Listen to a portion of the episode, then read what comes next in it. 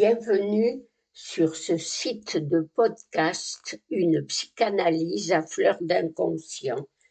Aujourd'hui, en cette période de vacances, j'ai choisi de vous parler des parfums, des bonnes ou des mauvaises odeurs qui nous ravissent ou nous incommodent, qui peuvent séduire aussi quand ils se répandent dans le sillage d'une belle femme.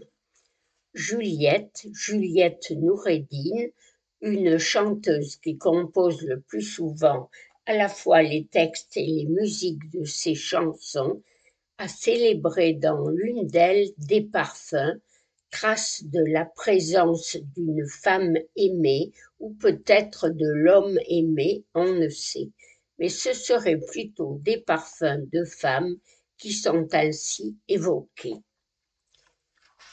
Elle chantait Je veux garder pour en mourir ce que vous avez oublié sur les décombres de nos désirs, votre parfum sur l'oreiller. Laissez-moi deviner ces subtiles odeurs et promener mon nez, parfait inquisiteur. Il y a des fleurs en vous que je ne connais pas et que gardent jaloux les replis de mes draps. Suivent dans ce poème de subtiles évocations poétiques de parfums de fleurs, ainsi que de nombreuses références littéraires. Sans doute il y eut des rois pour vous fêter enfant, en vous disant reçois et la myrrhe et l'encens. Les fées de la légende perchées sur le berceau ont fleuri de lavande vos yeux et votre peau. J'ai deviné tous vos effets, ici l'empreinte du jasmin, par là la trace de l'œillet, là le soupçon du benjoin.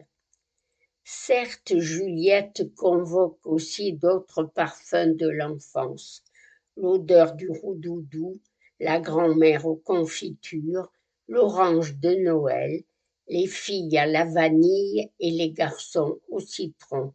Cependant, soudain, d'autres odeurs sont évoquées, celles-là plus secrètes, les odeurs corporelles. Voici qu'au milieu des bouquets de douces fleurs et de bonbons, s'offre à mon nez inquiet une troublante exhalaison. C'est l'odeur animale de l'humaine condition. Et voici qu'ils affleurent, les fleuves du trépas, l'odeur d'un corps qui meurt entre ses derniers draps.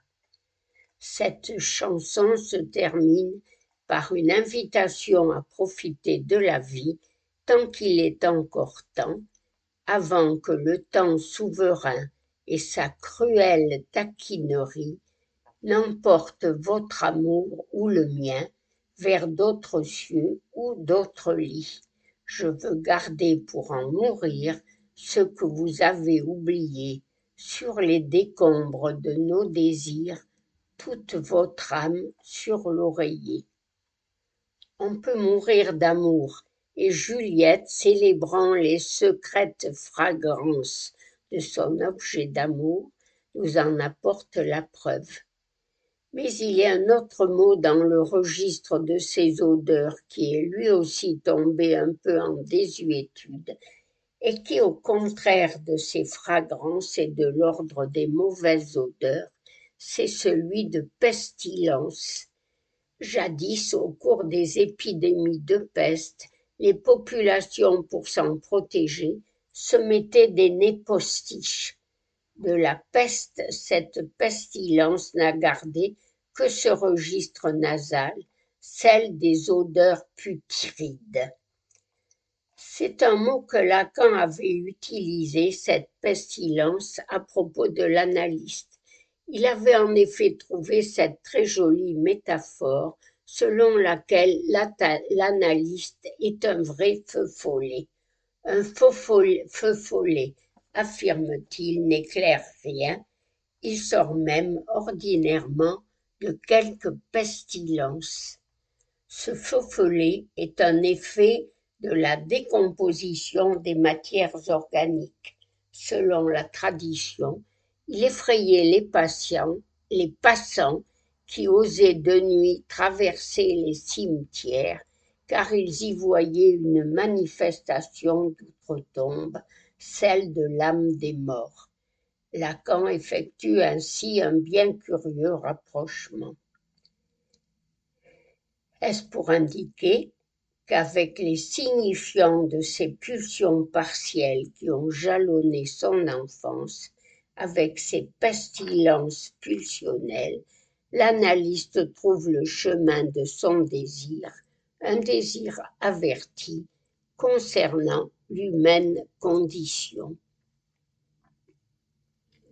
Pour ma part, je me suis souvent posé une question à propos de ces mauvaises et bonnes odeurs. Pourquoi Freud et Lacan, dans la même veine, n'ont-ils pas érigé ces épluves odorantes ou nauséabondes? En tant qu'objet petit a, au même titre que le sein, les selles, la voix et le regard. Cela m'étonne d'autant plus que Freud avait remarqué que c'est en se mettant debout que l'être humain avait appris également à lever haut le nez, à faire en somme son délicat et à s'élever au-dessus de ses origines, en oubliant que selon ce qu'en disaient les pères de l'Église, c'était entre l'urine et la merde qu'il était né.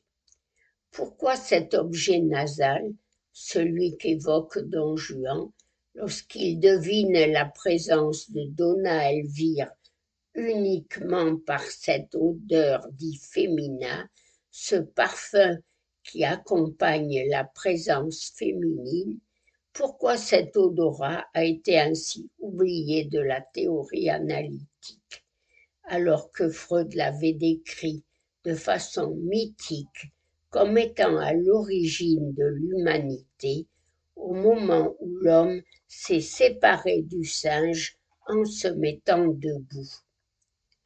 Si on se reporte à la lettre 75, lettre adressée à son grand ami fils, on peut y relire ce passage. Il m'est souvent arrivé de soupçonner qu'un élément organique entrait en jeu dans le refoulement et je t'ai déjà raconté qu'il s'agissait de l'abandon d'anciennes zones sexuelles. Cette hypothèse se rattachait pour moi au rôle modifié des sensations olfactives, au port vertical, aux narines s'éloignant du sol, et par cela même une foule de sensations antérieurement intéressantes qui émanait du sol devenait repoussante, ceci par un mécanisme que j'ignore encore. Cet objet nasal aurait-il donc sombré en même temps que le mécanisme même qu'il avait provoqué, constitutif de l'inconscient, celui du refoulement. Peut-être donc, au lieu d'être oublié, peut-on dire qu'il a été au contraire promu à cette haute fonction, cette d'être à la naissance de la pudeur et de la moralité grâce au dégoût qu'il provoque dans l'après-coup de ces souvenirs de honte associés à l'apprentissage de la propreté. En tant qu'être civilisé, nous devons renoncer à avoir du flair comme les animaux. Avec cette référence au flair, comme la chute de ce podcast risquerait d'être un peu faible, je conclurai sur ce fait que faute de pouvoir nommer l'odorat comme l'un de nos objets petit a et faire de l'orifice nasal un orifice pulsionnel, nous pouvons quand même le célébrer en tant qu'il constitue pour Freud la base organique du refoulement. Il implique au moins renoncement, en partie, à ces zones sexuelles qui ont été abandonnés de par l'action du dégoût que provoquent les représentations qui lui sont associées, Freud nous indique que le souvenir dégage maintenant la même puanteur qu'un objet actuel.